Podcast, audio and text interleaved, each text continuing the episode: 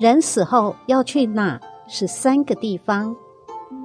今天写这个话题，正值佛教的末法时代，是金钱物资的时代。早已有人违背了伦理道德，做出了伤天害理之事，却不知幡然悔过。要知道，恶有恶报，善有善报，不是不报，时候未到。请朋友阅读此篇文章的时候，默念也好，心中观想也罢。请受南无大愿地藏王菩萨，南无十方三世一切佛。希望有缘能看到这篇文章的人，及时的反省自己，有则改之，无则加勉。知错能改，善莫大焉。不要等到回不了头的一天，一切皆晚。作为一个通灵人，今天就把我过阴的见闻告诉给有缘人。凡人无法摆脱轮回之苦。无法摆脱生老病死苦、爱恨离别痛，那么能看到这篇文章，也算提前有个准备吧，免得到去的那一天手忙脚乱的。其实阴间和阳间一样，有自己的次序，有着和阳间一样的管理制度，有着自己的节假日。阴间的鬼魂也不是都是穿着古装的。多以在阳间咽气时穿的衣服为主，但阴间的鬼差们还是都有着自己的制服的。阴间有自己的话语，一般咱们普通的活人是听不懂的。好比一个成语：人有人语，鬼自然有鬼话。阴间的世界最显著的特点就是没有阳光，没有生机，雾蒙蒙的一片，死气沉沉。那么。人死后要去哪十三个地方呢？阴间的第一站土地庙。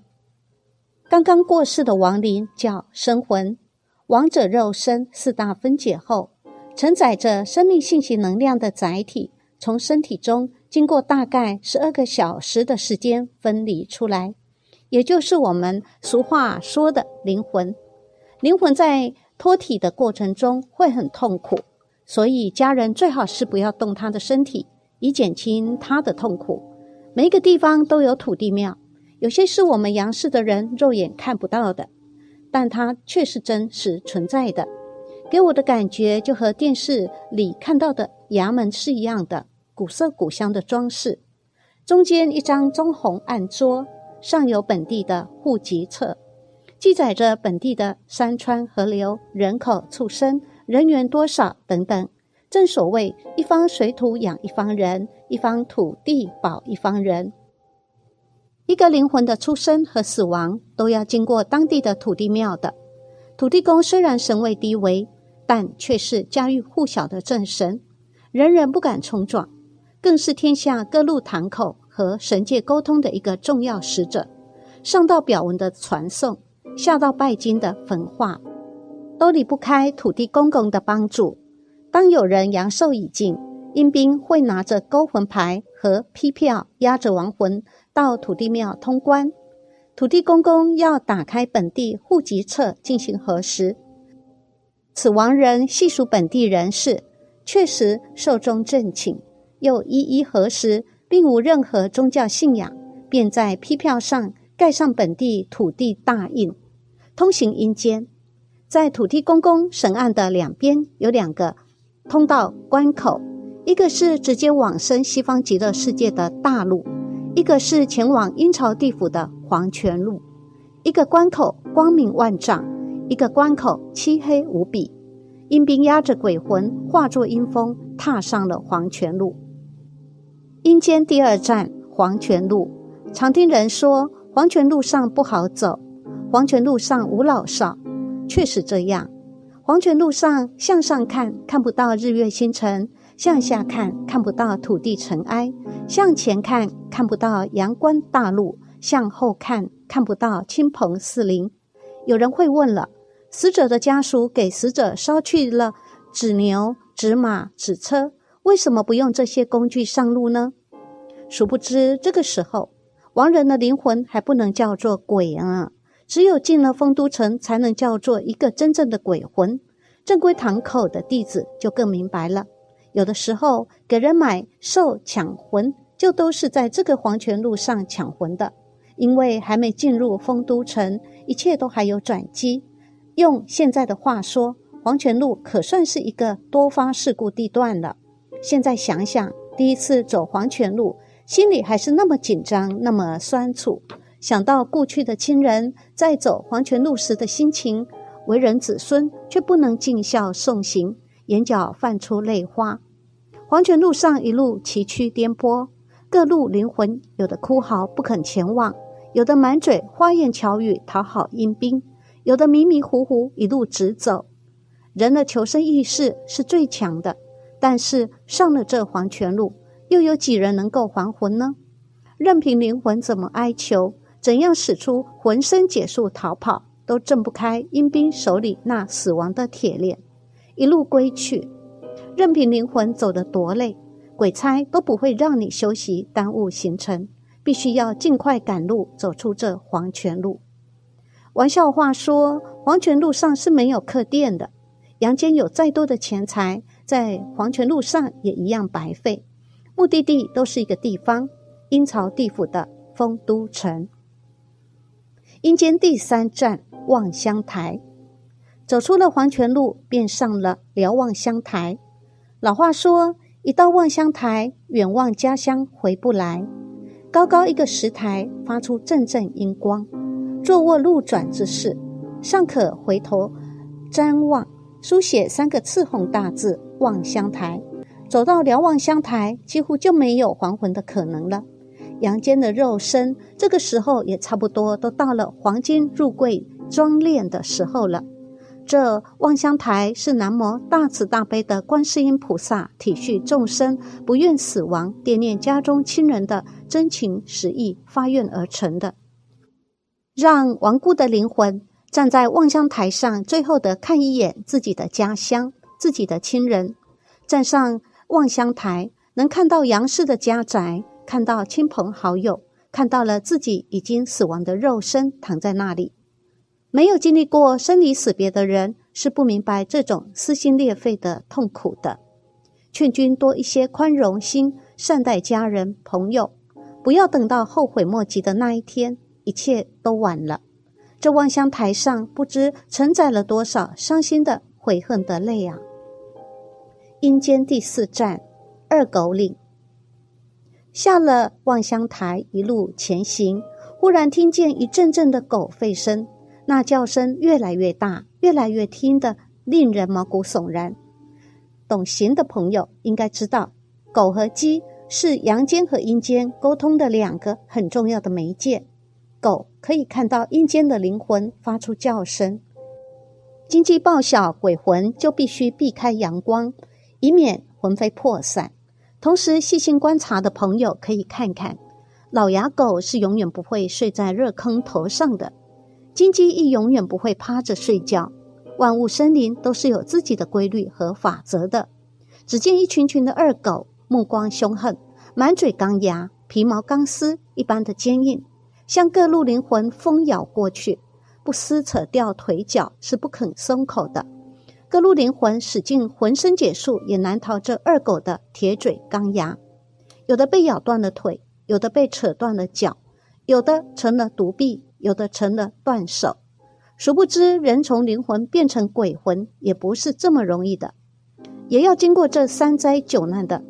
为人不容易，原来成鬼也不是这么轻而易举的。心中正想着此事，一群二狗也像云端上的我等蜂咬过来。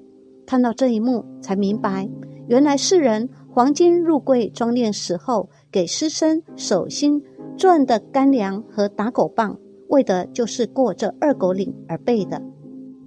不过生年属狗、爱狗人过这二狗岭如履平地，一路向前；生年属狗却害狗、杀狗、吃狗人过这二狗岭，怕要魂飞魄散。杨氏那杀狗的屠夫到了此地，恐怕也要尝尝这被人宰杀分割的痛苦了。再次，我更要提醒大家，在家中故去亡人的时候。万不可忘了这打狗的干粮啊！玩笑话，且不说阴间有没有狂犬疫苗，没有打狗干粮，这成鬼也不是件容易的事啊！二狗岭满岭皆是残肢破体、污血淋淋，能全身过着二狗岭的寥寥无几。阴间第五站金鸡山，金鸡山峰两道岭，笔直的山峰就要一点一点的爬过去。形象的比如，就是从鸡背爬到鸡冠上，只有翻过这金鸡山，才能到达丰都城。这二狗岭和金鸡山都是所有灵魂必须要过的两道关，只有过了这两道关，才有资格担任鬼魂。一入金鸡山。一群一群的公鸡迎面扑来，那铁嘴和秃鹫的嘴有过之而无不及，一下一下的都要戳瞎灵魂的双眼。扇动的翅膀更是让你无法睁开眼睛。那锐利的爪子更像大黑爷手里的抓魂钩，一爪子就可以让你皮开肉绽，深入五脏六腑，并且不抓出你的心肝不算完事。大家可以想想，世间杀鸡的时候是什么样子的痛苦。现在是一个个的灵魂站在了鸡群里，想必这个时候就完全可以理解什么是待杀的感觉了。这才想到世间入殓时候，尸身胸口上的瓷碟装着五谷粮，也都是为了过经济山而备来的。可见老祖宗给咱们留下的规矩都是内在说法的。换个角度想。宁可信其有，不可信其无。谁愿意自己过去的亲朋好友让鸡叼呢？阴间第六站野鬼村，继续向前，突然人山人海，彩旗飘飘，好像举行什么聚会，有扭秧歌的，有舞龙舞狮的，热闹非凡。到了阴间第六站野鬼村，其实表面上这些热闹的场面，皆是幻化而来。都是那些过了二狗岭、金鸡山、肢体不全的灵魂所幻化而成的。因为肢体不全，无法前进，只得在这里滞留聚集，等那些被热闹迷惑的健全的灵体到来，趁机下手，找到新的肢体换到自己的身上，好继续前往阴曹地府。只见那些被迷惑的健全灵魂根本无法挣脱这些魔爪，一阵阵痛苦的哀嚎，血肉模糊。撕心裂肺，此时却看到下界有一些健全灵魂可安然无恙的过关，不知缘由，便问童子。童子答曰：“皆是杨氏眷属在亡人灵前焚化了买路三斤六两的纸钱，健全灵体拿着这买路钱，方可顺利过关。”说罢，心中便知有钱能使鬼推磨的缘由了。阴间的第七站迷魂殿。继续向前，前方有一个凉亭，亭内有一口深井，正冒出滚滚泉水。这是阴间的第七站迷魂殿。过了这里，便就到了阴曹地府丰都城。凡人切记，到了阴曹地府，万不可多管闲事，东张西望，与人搭讪，胡乱吃喝，不然身体受损，难以还阳。这凉亭正是迷魂殿。冒出的泉水正是迷魂水。过了前方几个关口的灵魂，到达此地必须要饮这迷魂水，这样才能够嘴吐真言，如实禀报阳间种种罪行，等候十定阎王的审问。同时喝了迷魂水，就是大罗神仙下来也难以还魂归阳了，只有安安心心的成为鬼魂，等候发落。看到了过往此地的灵魂，心中的怨气早已减半，一个个井然有序的排队饮水，前往丰都城。一路阴风行云，终于看到前方一座城门，上有一副对联，上联是“人与鬼，鬼与人，人鬼殊途”，下联“阴与阳，阳与阴，阴阳永隔”，没有横批，只有一块黑匾。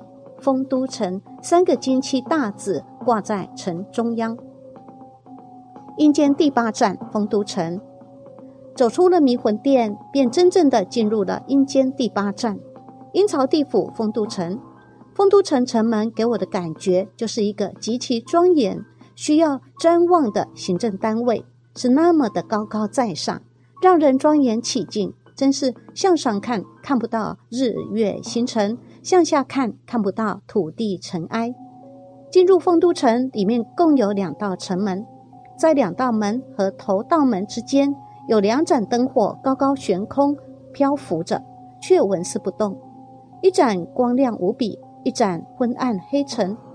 暗灯走下去，进入了玉雕城的两道门。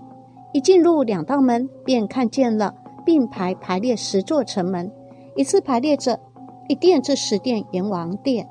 每个殿堂门口都有阴兵把守。阴兵穿着并不是彻底的古装，只是上身穿着的制服是古代的款式。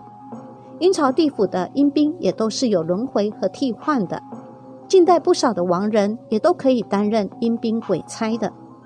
各个店门门口都有把守的阴兵，有的认真核对灵魂手里的批票，有的检查灵魂魂头的高矮尺寸，个个都是井然有序的工作，毫不逊色于人间的行政部门，有过之而无不及啊！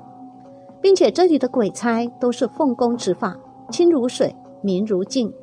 到达这里的鬼魂，心中也都知道自己已经死亡了，安分了不少。竟然排队等候各殿阎王的审判。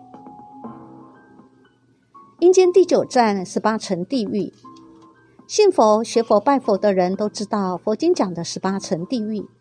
我过阴看到的十八层地狱和佛经描述的完全一样，唯一不一样的是，各个地狱所上的刑罚都比描述中的要严厉、要真实。那种痛苦的感觉、凄惨的场面。只有亲眼看到的人才能够体会到，十八层地狱是单独的一座城门，并不在十殿阎王殿的排列中，自己单设一处。但是十殿阎王殿和十八层地狱内部都是相通的，各路灵魂从一殿开始过堂问审。佛经上说的赵世镜、红铁柱、魔人台等等刑罚工具，都是真实存在的。掌管这些刑具的阴兵也真的都是青面獠牙，没等上到刑具，都吓得半死。一般的灵魂在通过第一殿的审核后，阳世的时间也应该是亡人的头七了。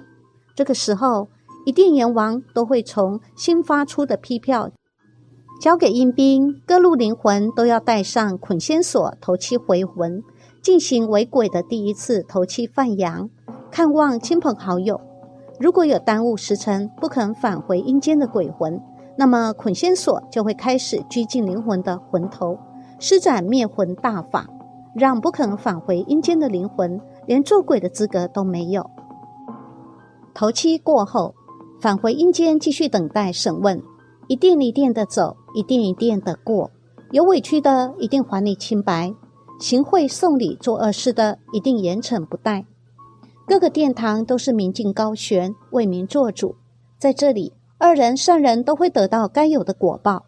同时，常说的王死城、阴灵城等等，都是这十八地狱的城中城。只要有犯下这样的罪行的人，谁也逃不过。在这里，我主要介绍一个地狱刑罚——血水池，因为这个血水池地狱所要惩罚的恶报。和现在这个末法时代真的是越来越息息相关。懂阴阳五行、奇门遁甲的朋友，或是看过黄历的朋友，都能发现，在择日这部分都会看到沐浴吉日。在古代，沐浴也是有时间规定的，甚至是理发、洗衣服、出宫茅厕都是有说法的。这个血水池地狱说的就是不合理利用水资源，浪费水资源。尤其是女性朋友，不分斋日，随便将例假污血冲洗，不分产前产后乱倒污水，从而冲撞到了当地的神灵，都是要受这血水池地狱的惩罚的。都要喝完在阳间挥霍的污水后，才可以轮回投胎。珍惜水资源，爱护水资源，生活中大事小情，分分秒秒都有修行。正所谓世事含佛理，处处有因缘。看到血水池那些喝脏水、血水的亡魂，那种腥臭难忍、难以下咽的感觉，只有亲身经历才能知晓。不到惩罚的时候，永远不知道悔过。阴间第十站供养阁，大家心中都会疑问：阳世的活人给死人烧纸钱、烧衣物、上贡品，亡人到底能不能收到呢？答案是，只要正确的、如法的进行烧纸钱、烧衣物、上贡品，那么亡人都是可以得到的。这个中间的供养阁，就类似咱们阳间的邮局一样，专门负责传递阳间的供养品给死人。其实老祖宗留下规矩，说人死后要烧七日，要烧百日，要烧周年等等，这些规矩都是有道理的。一般七日、百日、周年，阴间的鬼魂都是在各个殿堂受审核的时候，但五七的时候。烧花五朵，就是给五殿的阎王爷看的，希望阎王爷看花观花，可以让亡人顺利过关。但其实不然，阴间的一切法律法条都是公平、公正、公开的。杨氏一直延续这个习俗，都是蕴含着供养的真心、爱心、孝心的。不过可惜的是，“孝感动天”这句话，末法时代的真孝子又有几个呢？羔羊尚之贵使母乳，何况我等今生为人，常见牛羊临前供，谁见亡人到嘴边？人活着的时候，要多多的孝顺自己的父母，不要等到父母不在了，以为时过晚。这供养格里也是分配的很明确，按照阴宅的地址、供养品不同进行分类，都会及时准确的送到灵魂手中。这个时候的灵魂已经可以开始接受阳间的供养了，正在供养阁中观看阴兵们分配阳间的供养品及注明此处。在阴间不同的阴兵穿着的制服也是不一样的。这时候忽然我看到一些金光出现在一些供养品上面，便问莽家大仙：“这是何等原因呢？”大仙答道：“这些带有金光的供养品都是带有。”佛家磁场、道家磁场、仙家磁场的，皆是因为孝顺的后人在阳间的正规的寺庙、道场、堂口，通过高人的指点进行焚化供养的。这些带有磁场的供养品到达阴间，都会优先送到亡魂手中的。说到此处，心中便知，原来阴间也有特快专递。阴间第十一站鬼界堡，路过了供养阁。一看时辰尚早，便问童子：“经过十殿阎王的过堂审核后，那些没有罪过、不需要下十八层地狱的灵魂，都去到哪儿了？”童子答道：“经过十殿阎王的审核，各路灵魂就都可以称作鬼魂了。有罪的下到十八层地狱受罚，没罪的按照生死簿上记载，开始过自己的鬼魂生活，开始守自己的鬼兽。”等守完了自己的鬼兽，就开始等待正常的六道轮回。又灵魂转化为鬼魂后，鬼魂和阳世的活人相比，就有了所谓的神通。其实这个神通是相对来讲的。对于鬼魂来说，阳世活人的最基本的呼吸功能，对他们的而言也是神通。正常守鬼兽的鬼魂，就住在这阴间第十一站鬼界堡。鬼界堡里的鬼魂也有自己的法律法规，有自己的年节假日。杨氏活人所冲撞的鬼魂，就多数是这鬼界堡里的鬼魂，只有极少数的才是冲撞到了孤魂野鬼。鬼界堡里的鬼魂在特定的日子、特定的情况是都可以返回阳间的，但这些鬼魂必须严格遵守自己的道行范围和道行要求。什么时间可以显形？什么时间可以回家？什么时候可以附体？什么时候可以收供养品？这些都是严格规定的。只要不遵守法纪，都要被聚魂到十定阎王爷面前，打入十八层地狱。童子说后，心中也已解开众多的谜团。继续前行，到了第五殿，看到了白玉殿门，门口朵朵莲花出现，阵阵长香。种种瑞祥，五殿门口的对联阴朝地府，十座殿堂五殿为主，十八地狱百种刑罚以法正道。五殿阎王殿内冷气纷纷。这里需要告诉大家的是，日后若有机缘过阴，万不可随便乱吃阴间的东西，不然难以还阳。就是还阳了，也会生得重病。三花不聚顶，五气不朝元。轮回转世分为十等，今日书写出来，希望能帮助需要帮助的人。头等人成佛做主，二等人官封侯门，三等人朝郎驸马，四等人文武大臣，五等人荣华富贵，六等人大街叫平，七等人头驴变马，八等人走兽飞禽，九等人下士猪狗，十等人鱼鳖虾群。阴间第十二站莲花台。出了五殿阎王殿，便看见前方放出阵阵大光明，那光亮放出大光明，但却丝毫不刺眼。